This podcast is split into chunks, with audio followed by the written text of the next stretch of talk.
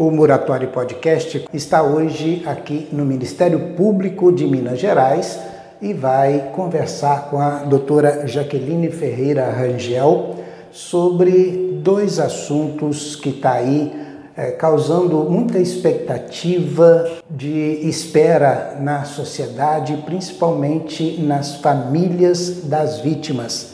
Trata-se do assassinato de Priscila e do assassinato também de Nayara. Então, nós vamos conversar com a doutora Jaqueline sobre o andamento, a que pé que está e se já existe por parte do Ministério Público alegações finais eh, sobre os dois casos, enfim, como que está aí esse processo para que o Moratório Podcast possa responder para a sociedade, para os familiares, a, o andamento desses processos. Vamos até ao gabinete da doutora Jaqueline. Antes ainda de começar a matéria com a doutora Jaqueline, eu gostaria de lembrar que o Moratório Podcast tem o apoio da Escola São Paulo, Carlos Papelaria, Levate Tecidos, Drogaria Modelo e Laticínio Tartaruga. E também solicitar você que se inscreva no nosso canal Elias Muratori. Se ainda não é inscrito, toque no sininho para receber notificações de novos vídeos e compartilhe com os amigos também, além de deixar aí o like, um okzinho no vídeo para que o YouTube possa entender que é matéria relevante e também recomendar. O clique no inscrever-se vai contribuir para que o nosso canal cresça, passe de mil inscritos rapidinho porque esse é o nosso objetivo. Também estamos no Spotify, lá também tem a opção para você nos seguir. Vamos então, lá. Jaqueline, uhum. então sobre um assunto pendente para a sociedade, Sargento Joel e assassinato Priscila Silva Dalla Paula Azevedo, né? Esse é o nome completo dela. Como que o Ministério Público se já concluiu se já fez alegações finais e quais foram essas alegações finais? Uhum. É, Elias, primeiramente, boa tarde. Agradeço a oportunidade de estar no seu podcast, é, prestando aí esclarecimentos importantes à, à sociedade, à comunidade muriaense, que aguarda um desfecho do caso, um caso que realmente impactou a nossa cidade de uma maneira muito triste de uma maneira bastante é, é, tormentosa. E a primeira coisa que é importante colocar é que os procedimentos referentes aos crimes dolosos contra a vida, tal qual é o crime de homicídio, e nesse caso o feminicídio, que é o, o que é praticado contra a mulher em razão das suas situações de gênero, gênero né, do sexo feminino. É, o, o, o procedimento ele acontece em duas etapas. Então, a primeira etapa abarca a fase do inquérito, que tramita na delegacia, que tem como autoridade que preside a, a, o delegado, no caso, né? a doutora Natália, delegada. Quando uh, o delegado, a delegada, conclui a investigação, é, é feito um relatório de todas as investigações, com os laudos, com os depoimentos das pessoas que foram inquiridas, e isso é encaminhado para o Ministério Público. O Ministério Público forma a opínio, opínio delicti, e isso, no caso, foi esboçado, foi retratado na denúncia oferecida em desfavor do Sargento Joel. Então, o Ministério Público fez essa denúncia e começa o procedimento na primeira fase em juízo. E nessa ocasião, né, a partir daí, a, a denúncia foi recebida pelo juízo da vara criminal. Essa denúncia, uma vez recebida, o réu é chamado, citado para se defender no processo. Logo depois, marca-se uma audiência, nós já fizemos essa audiência, a audiência do sumário de acusação, onde são ouvidas testemunhas, e o réu interrogado, testemunhas de acusação, testemunhas de defesa. Depois dessa audiência, é, apresentam-se alegações pelas partes, alegações finais do Ministério Público e da Defesa, e depois a, a, o juízo da vara criminal vai proferir uma decisão que encerra um juízo de admissibilidade da acusação. Sim. Uma vez admitida a acusação, aí o feito é encaminhado para a segunda fase do procedimento, que é desenvolvida perante o tribunal do júri. Aí marca-se, é, intimam-se as partes para apresentarem rol de testemunhas e diligências que queiram e marca-se a sessão de julgamento no tribunal do júri. Então, em que pé que nós estamos? Bem, ainda na primeira fase. Nós estamos na primeira fase ainda. Isso. Então, a gente está na primeira fase. É, está na primeira fase. Fizemos a, a audiência do sumário de acusação, acompanhamos a inquirição de testemunhas, interrogatório do réu. E aí o Ministério Público já apresentou suas alegações finais, requerendo que o réu seja pronunciado conforme a denúncia, com as, todas as qualificadoras que estão na, na denúncia. E é, agora nós estamos aguardando a defesa apresentar as alegações finais dela para que o juízo faça o tal juízo de admissibilidade. Como existe uma é, certeza acerca da autoria dos disparos, é, fatalmente nós teremos uma decisão de pronúncia. Pronúncia encaminhando o feito para o tribunal do júri. Mas o que pode acontecer? É, se todas as qualificadoras já forem admitidas nessa ocasião, ou algumas delas, muito provavelmente a defesa poderá manejar recurso. Sim. Por isso que nós não temos uma definição, nem uma previsão de data para julgamento. Quando esse Ex júri pode acontecer. Exatamente. Agora, uma pergunta que eu ia fazer mesmo é quanto à autoria. Embora a doutora Natália disse isso lá no, na, na, no primeiro relatório dela, aliás, no único relatório uhum. dela, que ele não confessou. Bom, fiz e pronto. Mas apesar disso, fica muito claro, porque eram os únicos dois com a criancinha que estava dentro de casa. O Ministério Público também e a delegada não constatou invasão da casa, nenhum vestígio de arrombamento. Uhum. E agora, a, o, o documento de balística já está pronto, já foi, já con confirmou que a bala, as balas, né, porque foram dois tiros, as balas saíram da arma dele mesmo.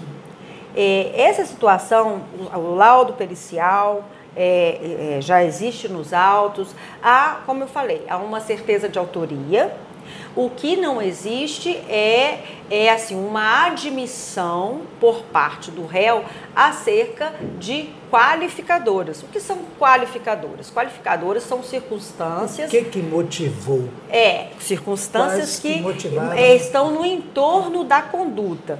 Então, motivo, não, não sabemos pela boca do, do acusado, mas sabemos pelo corpo da investigação e da instrução levada a efeito na primeira fase, e isso nós sustentaremos em plenário motivo, tal qual narrado na denúncia, com as características aí do conflito familiar, da questão de uma de uma o que a, o que a acusação sustenta é que é, existiu um desejo de separação que não foi admitido pelo pelo acusado. É, outra coisa que é, não há uma assunção é, por parte do acusado. É, a, o modus como foi feito, como é, foi usado recurso que impossibilitou, dificultou a defesa da vítima, que é uma, uma característica uma de, de né? qualificador, exatamente, para, para o público leigo, o leigo uma agravante, isso não foi admitido por ele, mas nós, da acusação, sustentando que, sustentamos que essa qualificadora está presente. Então nós vamos defender é isso em plenário. Homem, por ter porte de arma, por ter todo o domínio da situação, por estar sozinho com a vítima, né? Então. Exatamente. Eu, outro ponto que nós vamos né, também defender, é, vamos defender a situação da qualificadora do feminicídio, que a, a vítima, Priscila, foi alvejada em razão da situação de gênero, da sua situação de ser do sexo feminino vulnerável numa relação em que estava subordinada. Então, isso é a nossa outra qualificadora que nós vamos sustentar. Em relação a todos esses outros né, fatos que permeiam o conjunto, é, não existe uma assunção por parte do acusado. E isso o Ministério Público vai se valer das outras provas que existem nos autos e vai sustentar em plenário. É, esperamos que essas qualificadoras todas que nós é, é, consignamos na denúncia, que elas sejam admitidas e que, se houver um recurso da defesa tentando retirá-las, que ele não seja provido. Nós vamos lutar para Sim. que estejamos em plenário com todas as qualificadoras que nós Porque, colocamos claro, na né, denúncia. Né? Defesa todo mundo tem, né? Até Isso, que se prove que exatamente. realmente e as qualificações foram essas, uhum. é claro. E se trata então, de uma defesa qualificada, levada, levada a efeito por profissionais de alto gabarito, competentes, né? competentes né? Mas nós do Ministério Público vamos lutar para levarmos a acusação na integralidade para o plenário, para os jurados da comarca de Muriaé. Pois é, porque a, a sociedade, né, principalmente os mais próximos e até os familiares, ficam nessa indignação, querendo um resultado acelerado, né? Mas infelizmente tem, as leis permitem esses prazos. Né? Isso, chama-se devido processo legal. Devido processo. A previsão legal dos prazos, da, das oportunidades de tentar uma melhora, as partes são ouvidas pelo, pelo juízo, seja na primeira instância, seja no tribunal, e isso faz parte, e isso eventualmente atrasa o julgamento da causa, e não é tão rápido quanto gostaríamos. Quereríamos para ontem, é. mas faz parte do devido processo legal, nós temos que nos submeter, infelizmente. Ou felizmente, porque o devido processo legal é uma garantia para nós todos. Claro, porque amanhã pode ser a gente. Pois né? é, o dia, o dia em que nós estamos acusados de algo, queremos as garantias. É, quando somos vítimas também queremos as garantias. As Com garantias certeza. servem a nós todos, Com né? Certeza. Então, doutora, é, a gente poderia, a senhora mesmo poderia né, dizer para a sociedade, para a família, que o caso está andando embora tenha essa morosidade legal que é dentro né, do processo, Isso. mas que não existe nenhuma, quer dizer, nenhuma dificuldade ou nenhuma morosidade né, fora da previsão. Do, fora né? da previsão, uhum. por parte do Ministério Público ou por parte do juízo, que no caso da doutora Michele, que está uhum. com o processo. Pois né? é, então é, é importante, né, Elias, que você nos dá essa oportunidade de esclarecer as pessoas, é, que não existe nada fora do script, que está tudo dentro do programado, o processo tramitou da maneira adequada, nós realmente, o devido processo legal obriga que seja dado às partes o direito de produzirem as suas provas, de fazerem as suas manifestações, é, possibilita, no caso de uma decisão de admissibilidade para o Tribunal do Júri, decisão de pronúncia, que a defesa recorra, isso é uma possibilidade, ela pode, poderá recorrer, ela é uma faculdade da defesa, então isso adiaria a data do julgamento Sim. no Tribunal do Júri, mas é, é são as previsões pode legais. Pode acontecer esse ano ainda? Não. Não. Esse não ano tem não tem possibilidade, possibilidade, de acontecer, não. Agora, não temos suspeito, previsão. Né, o suspeito se, ainda. Se houver, se, se assim, é, é, bem provável que a decisão de pronúncia saia este ano ainda. É, e se não houver recurso, é possível que seja feito no primeiro semestre do, do ano que vem, porque se trata de um processo que tramita mais celeremente é, por, por conta de termos um réu preso.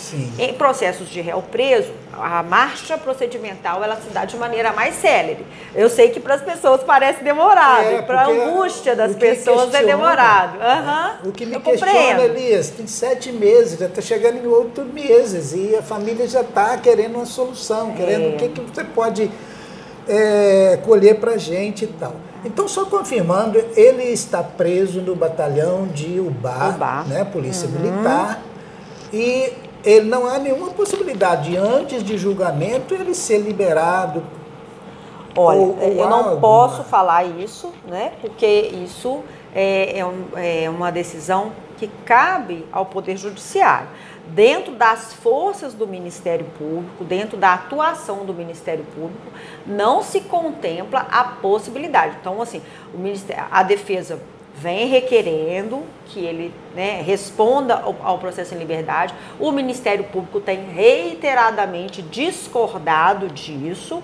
por, porque é, entende que, em razão da preservação da ordem pública, da preservação da instrução do processo, neste caso, o réu deverá permanecer preso, esse é o posicionamento do Ministério Público, e assim nós temos nos manifestado no processo. Eu não tenho como é, garantir, garantir que o, o que o Poder Judiciário vai fazer. Espero com base nas que provas dos autos, dos autos que não haja a soltura, porque na, no nosso entender Revolta ela será in, popular cresce, né, ela né, será sentido. indevida e vai gerar ainda, né, ainda mais clamor popular, indignação, sentimento de injustiçamento. Então, assim, é, nós esperamos que isso não venha acontecer, porque todas as manifestações nossa, nossas no processo são contrárias a isso. Mas lembrando né, é, que no processo brasileiro, no processo penal brasileiro, em regra, é, se responde a, a ações penais em liberdade. Obviamente, no caso de homicídio, em que você precisa preservar a prova, em que você precisa proteger testemunhas de eventuais ameaças e constrangimentos, em que se precisa preservar a ordem pública, porque a liberdade do réu poderá causar uma convulsão social em determinado meio, especialmente numa cidade é, pequena, todo né, de porte médio, que todo ele, mundo por ser uma pessoa pública, pública então... é, poderá causar um abalo à credibilidade Sim. da justiça. Então, e isso nós temos manifestado reiteradamente todas as vezes que a defesa requer. Entendemos que esse é o papel da defesa, não temos assim aqui nenhuma crítica a fazer à atuação da defesa. Sim, a, a atuação defesa da defesa sua prerrogativa isso está correta, ela é normal que ela faça seus pedidos e é normal também que a gente avalie o caso e contraponha a isso. Bom, chegando o júri e no caso de condenação, quantos anos de prisão isso um, um, crime desse, né, hediondo, né, feminicídio poderia. É claro, também é questão do juízo, né? Isso, Mas... exatamente. Também vou, vou aproveitar a Isso, oportunidade aproveita... para explicar um pouquinho como funciona é, o, os no, nosso procedimento já na, na segunda etapa. E eu faço isso com muito, muito prazer e muito carinho, porque eu quero é incentivar o muriaense a servir como jurado. Eu preciso precisa, que o né? muriaense né? adira a esse momento cívico. É, eu costumo dizer que o Tribunal do Júri é a justiça democrática, é a justiça do povo, é o povo que vota, é o povo que decide se aquele fato é. tem a relevância para aquele conjunto social. Então eu entendo extremamente importante que as pessoas queiram ser e jurados. por não conhecer esses trâmites judiciais, Isso. eles a pessoa fica com medo. Ah, mas me chamou para testemunha, Isso. então já. É, e, fica, e fica um receio por desconhecer. Então, Sim. vou aproveitar e vou dizer Isso, como é que funciona. Ser ótimo. É, é, todo ano, né, é, sortear, são sorteadas as pessoas que vão servir no ano seguinte, no, nos meses do ano seguinte. É, e aí sai a lista geral. Depois dessa lista geral, são sorteados os das sessões, geralmente mensais, que a gente realiza. As sessões mensais às vezes contemplam quatro, seis processos, seis feitos. E, e nesses dias em que a gente né, está lá, né, preparado para fazer o júri, eh, são sorteados sete jurados que vão compor o conselho o de sentença. Daquele, é, daquele processo. Então, aquelas sete pessoas da comunidade com é, reputação ilibada, que tem aí um histórico social positivo, sentam, é, elas sentam ali e vão estudar aquela causa. E as pessoas vão ter, essas pessoas vão ter oportunidade de ouvir testemunhas, de ouvir o interrogatório do réu e ouvir as manifestações das partes. As alegações né? Das partes, só que aí dessa vez orais. E finais, é, orais. Orais, né? Até então o processo é, segue como papel, né? escrito. Né? Ali são as, as, os debates orais da sessão de julgamento. E ao final desses debates orais, esse conselho de sentença será é, colocado numa sala secreta, onde procederá a votação. Essa votação, e é bom que a gente diga assim, sala secreta é secreta mesmo, porque não temos como saber o teor do voto. Sabe como é que é? A, o juízo, a juíza presidente, no nosso caso aqui, faz uma pergunta sobre o caso e a resposta cabível é sim ou não. E o jurado tem essas duas cédulas na mão. Então ele coloca, ele discretamente, sem manifestar o teor do voto dele, ele coloca a, o voto dele na urna e ao final nós não, não podemos saber quem foi que quem foi escreveu e não tem placar. Não tem placar. Não consigo saber se é 7 a 0, se é 5 a 2, 4 a 3. Não tem placar. Nem, pela, nem, nem se for pela condenação, nem se for pela absolução. Sim. Não consigo saber. Para garantia do jurado do sigilo das votações.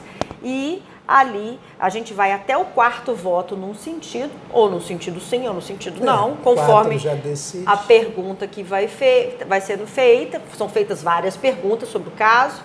É, por exemplo, cada qualificador é uma pergunta. Então, cada qualificador é uma pergunta.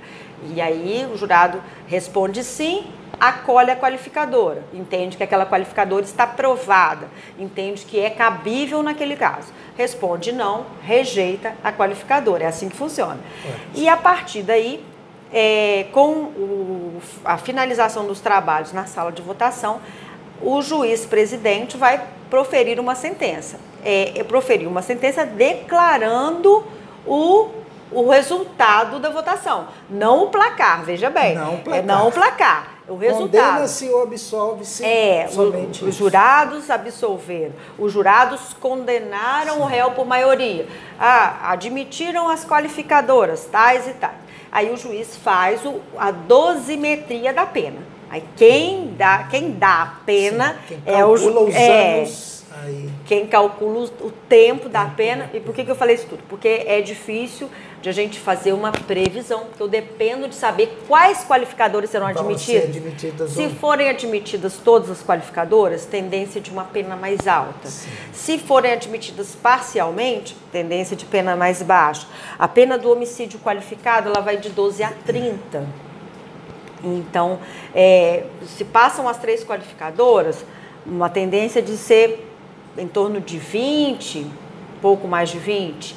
É, se passam duas, aí eu tenho um paradigma um pouco abaixo, então não tem como ter uma previsão. Fato é, Elias, assim do fundo do coração, que eu acho muito pouco, mesmo 30, mesmo se fossem os 30 anos, máximo, né? porque né? a porque pena da vítima tem é perpétua. É perpétua. A pena Ela... da vítima é perpétua. A pena da família da vítima é perpétua. O luto não cessa O luto nunca. não cessa nunca. Então, o nosso sistema é muito injusto com as vítimas. Mas é uma lamentação que eu faço. Rogo a Deus que os nossos legisladores algum dia modifiquem o nosso sistema penal, dando um privilégio maior ao sentimento das vítimas. Porque, e, e ainda, Elias, pior ainda, mesmo quando nominalmente um, um acusado, condenado, pega uma, uma pena, vamos supor, de 24 anos, 20 anos, mas rapidamente ele está no Tem regime semi-aberto por conta do sistema um progressivo. Terço, um terço, né? Pois é. Quer dizer, cumpre uma mísera uma parte mísera da pena. Parte e aumentando, né?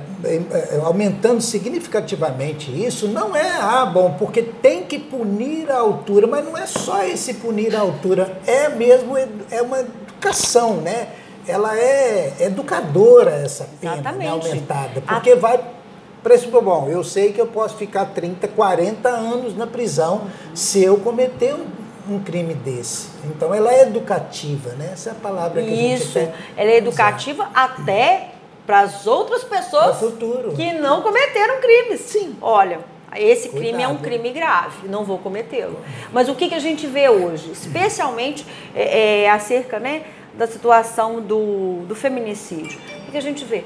Que a vida está banalizada. E a gente vê o que? O número de mulheres morrendo em situação de feminicídio Muita aumentar. Coisa, né? Por que, que aumenta? Porque o réu sabe que se ele for pego, se ele for preso, se ele for condenado, aí ele vai cumprir uma ínfima parte e vai estar na rua. Né? Além do Além de poder né? manejar né? de recursos, é. adiando o julgamento, porque a lei assim prevê, o devido processo legal prevê, ele ainda vai cumprir uma, cumprir uma ínfima parte da pena preso e o resto vai estar aí. E a, a, a prisão perpétua é da família da vítima e da pobre da vítima. Se pega uma pessoa mais jovem ou pelo menos de meia idade, ele vai estar muito tranquilo. Ah, eu compro aí oito anos, seis anos, dez anos e vou estar livre, né? Tranquilo. Exatamente. Então banaliza, banaliza, a vida.